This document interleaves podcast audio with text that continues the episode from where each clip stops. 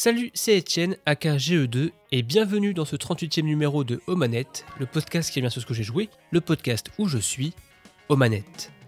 Un 38e numéro assez riche avec les sorties de janvier-février, avec Tekken 8, Like a Dragon Infinite Wells et Suicide Squad Kill the Justice League. Ensuite, place aux zappers avec le JDG qui vulgarise les musiques de jeux vidéo, et on se quittera avec les prochaines sorties qui me font de l'œil. Mais tout d'abord, place au Rumble Pack. Is the Rumble Pack. De base, je suis un fervent joueur des jeux de combat en 2D comme les Street Fighter. Mais faut admettre que Tekken 3 sur PS1, c'était une claque, c'était beau, et n'importe qui pouvait y jouer. Je squattais des soirées chez un pote dans mon quartier quand j'étais gamin. C'est bien plus tard que je me suis vraiment lancé dans la série avec Tekken 6 et son super bundle avec un stick Ori PS3 pour bien se faire la main. Derrière, j'ai enchaîné avec Tekken Tag Tournament 2 et Tekken 7, et quand un 8 était annoncé, j'étais joie. Tekken 8 se passe en surprise après le 7, Heihachi n'est plus, c'est la guerre entre les Mishima. Plus de grand-père, la bagarre se fait entre le père, Kazuya, et le fils, Jin. Les deux dotés du Devil Jin, le gène démoniaque, permettant des capacités démoniaques littéralement.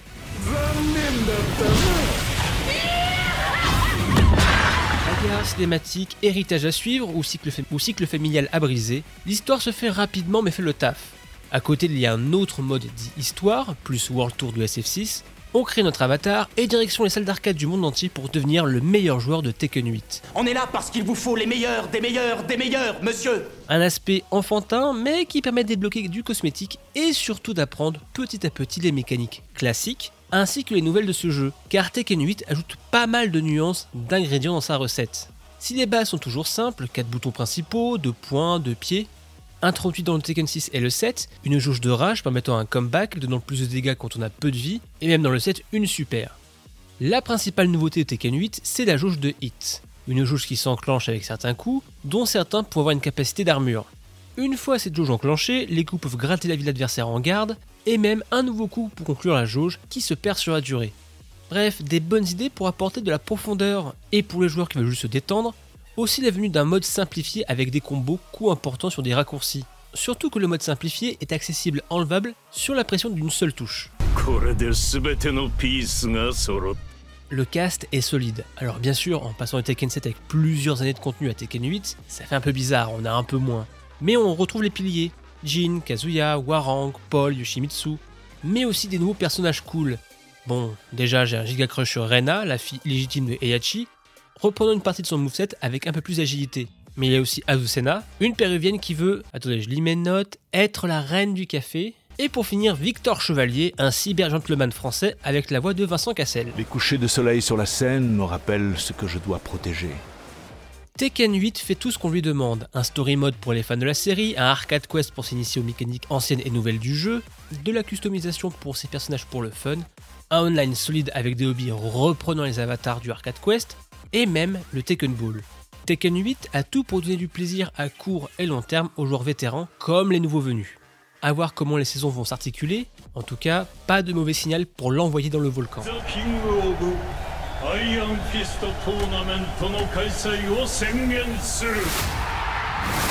La série des Yakuza, ou plutôt des Like Dragon désormais, c'est devenu mon MCU, dévorant tous les jeux de la saga. Des jeux riches, profonds, amusants, touchants, le 7 ou Yakuza Like a Dragon changeait la formule pour passer un JRPG tour par tour, changeant le héros au passage, Ichiban Kazuka remplaçant Kiryu Kazuma, un héros porteur d'optimisme et d'une bienveillance inégalée, limite contagieuse. Bon voyage. Bon voyage? Bon voyage. À l'époque de l'annonce du 8, en septembre 2022, ça promettait du lourd, la réunion de Ichiban avec le héros de l'ancienne école Kiryu, Quelques mois plus tard, Like Dragon 8 devient Like Dragon Infinite Wealth, avec un Ichiban se retrouvant à poil sur une plage de Hawaï, sortant du Japon pour la première fois. Héros de Yokohama, Ichiban Kazuka est tombé dans un piège grotesque, devenu un paria. Alors qu'il se retrouve dans une situation difficile, il apprend que sa mère serait encore en vie à Hawaï.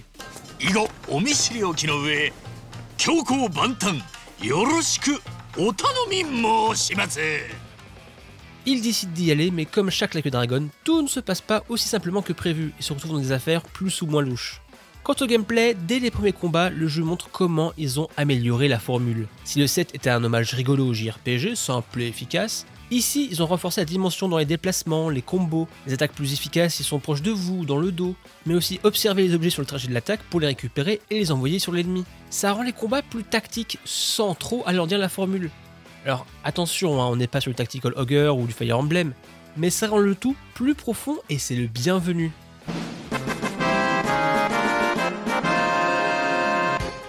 Pour varier les plaisirs par rapport au set, la zone de Hawaï propose des jobs différents qu'on n'a pas à Yokohama, comme chauffeur de taxi, plongeur, desperado. Nouvelle région donc, nouvelles embrouilles, nouveaux alliés, nouveaux jobs et aussi des nouveaux mini-jeux qui font le sel de la série.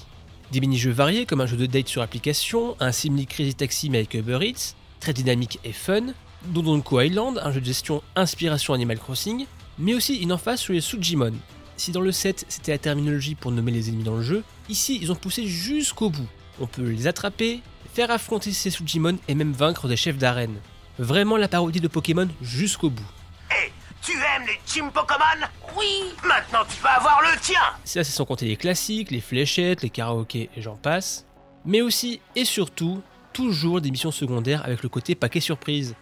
Qu'est-ce qui va se passer? Est-ce que ça va être rigolo Triste Les deux? Avec toujours au fond comment réparer les situations, comment réparer les gens. J'ai l'impression d'avoir à peine effleuré le jeu et c'est déjà un immense plaisir. Un plaisir infini même. Le bonheur, le dépaysement sont présents et m'habitent à chaque instant sur le titre. Envie d'enchaîner des petits à côté et prendre mon temps sur l'histoire principale. C'est simple, J'étais à 15 heures de jeu au chapitre 4 car je m'amusais à faire tout le secondaire à base de Sujimon, de Crazy Taxi ou juste optimiser l'amitié avec mes alliés. Like a Dragon Infinite Wells est une perle, un beau voyage. Si vous avez aimé le 7 épisode, vous allez adorer ce Infinite Wells.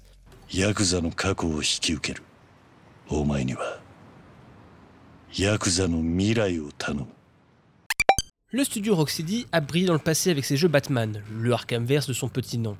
Après le succès de Arkham Asylum, City et Night, c'est le calme. En 2015 sortait le dernier jeu, il faudra attendre 2020 pour avoir un teaser pour leur prochain jeu, Suicide Squad Kill the Justice League.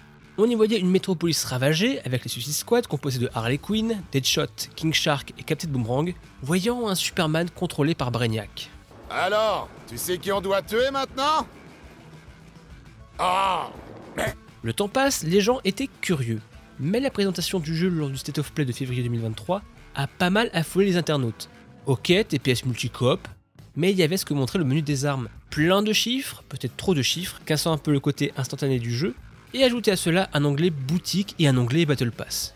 Tous les ingrédients du jeu service. Alors perso, moi ça me dérange pas, hein, si c'est bien fait et que ça va jusqu'au bout. Mais pour les joueurs, ça inquiète.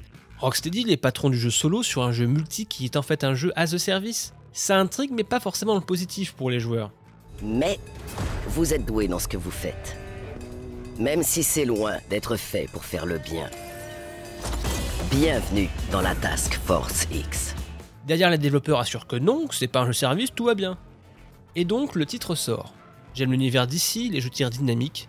Je suis la cible, on y va.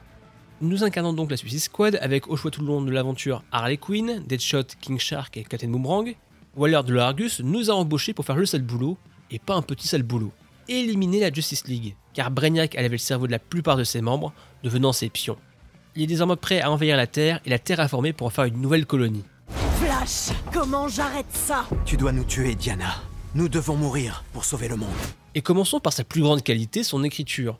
On incarne cette équipe de 4 losers qui se découvrent, s'allient, mais surtout se charrient. Ils s'envoient des répliques, se moquent constamment, et c'est un plaisir de les suivre avec quelques gags vraiment bien trouvés, avec un rythme souvent parfait dans les cinématiques. Quand les vannes tombent, ça tombe parfaitement. Tu l'as eu Sérieux Autant m'envoyer la balle par la poste Et finalement, je me suis beaucoup plus accroché à King Shark et Captain Boomerang que Harley Quinn et Deadshot. Harley est toujours pétillante, mais Deadshot est peut-être trop premier degré pour être vraiment intéressant à suivre à côté des trois autres. Mais avec cette équipe, on retrouvera d'autres méchants pour les assister, comme le pingouin, Gizmo, ou une Poison Ivy réincarnée en enfant. Le tout accompagné d'une VF aux petits oignons. Revoir Philippe Pétieux dans le rôle de Oswald Cobblepot est un plaisir. Surtout qu'ils ont ouvert les vannes dans la vulgarité, détonnant un peu avec le cadre qu'on avait de lui dans la série pour enfants. Bref, des interactions qui ponctuent l'aventure des bras cassés du DC Universe. Je rate jamais. Jamais ma cible. Ça va, ça va, on sait T'arrêtes pas de nous gonfler avec ça Quant au gameplay, je trouve la boucle très efficace dans les combats. On tue les ennemis, on peut faire des coups critiques avec les points faibles, on peut viser les jambes pour les affaiblir pour capturer du bouclier avec des attaques au corps à corps, on vise les jambes pour les affaiblir et après capturer leur bouclier, on peut aussi contrer les attaques ennemies, on a des grenades, des altérations sur nos attaques sont disponibles, comme geler, brûler, rendre fou par exemple. Avec ça, quelques super coups, et on a des combats très nerveux et satisfaisants avec des armes qui ont des très bons feedbacks. Le problème que j'ai avec ces combats, c'est que c'est un peu mal calibré. Soit on est en mode open world et on a 4 trophions, alors c'est leur nom dans le jeu, hein, littéralement, et le combat dure que 2 minutes, soit c'est des missions et souvent ils sont 10, 20, 30 et c'est très compliqué des tactiques, et finalement on passe à bourrer les tirs et c'est dommage. Hé, hey, Waller Dans quel merdier on a atterri? C'est juste la guerre ici Surtout quand les missions demandent des manières de tuer trop précises, comme tuer avec des grenades, et là ça devient vraiment redondant. Suicide Squad, c'est des montagnes russes, des super dialogues, mais après il faut se promener dans un métropolis vide sans grand panache jusqu'à la prochaine mission. Alors, chaque héros a sa manière de se déplacer. Deadshot a un jetpack, Boomerang a un gadget de flash utilisant la vitesse pure, King Shark peut faire des gigabons façon Hulk, et Harley, elle utilise des grappins et des balancements sur un drone. Le problème, c'est qu'avec un Spider-Man 2 dans les pattes il y a peu de temps, bah Harley semble un peu trop molle. Par contre, King Shark, le feeling est excellent. Je suis un dieu, et je n'ai aucune pitié. L'objectif de tuer Justice League, c'est ce qui nous tient, sa narration. Car entre, c'est pas toujours ce qu'il y a de plus rafraîchissant et pétillant. On enchaîne un peu toujours les mêmes missions, les mêmes vagues d'ennemis, avec une mécanique mise en avant par rapport à d'autres. Les boss aussi ne sont pas forcément les plus mémorables. Et le plus gros problème que j'ai avec cette carotte, que dire cette superbe carotte de la narration, c'est qu'une fois qu'on a tué à Justice League, bah pouf La magie est partie sur moi. Vous vous prenez pour une équipe Tu crois que tu nous arrêteras? J'attendais que tu demandes. On se retrouve à farmer encore et encore les mêmes missions, avec plus de difficultés pour débloquer des nouveaux équipements. Au passage, la partie Looter Shooter, j'en parle peu. C'est pas la partie la plus fascinante pour ma part. Hein. On peut y aller de manière bourrine, on prend les gros chiffres, et à la fin, on a des familles d'équipements pour un peu synergiser tout ça. Bref, j'ai jamais senti vraiment le besoin de faire du theorycraft, de l'optimisation dans mon stuff. Et tant mieux Suicide Squad Kill Justice League est un peu décevant.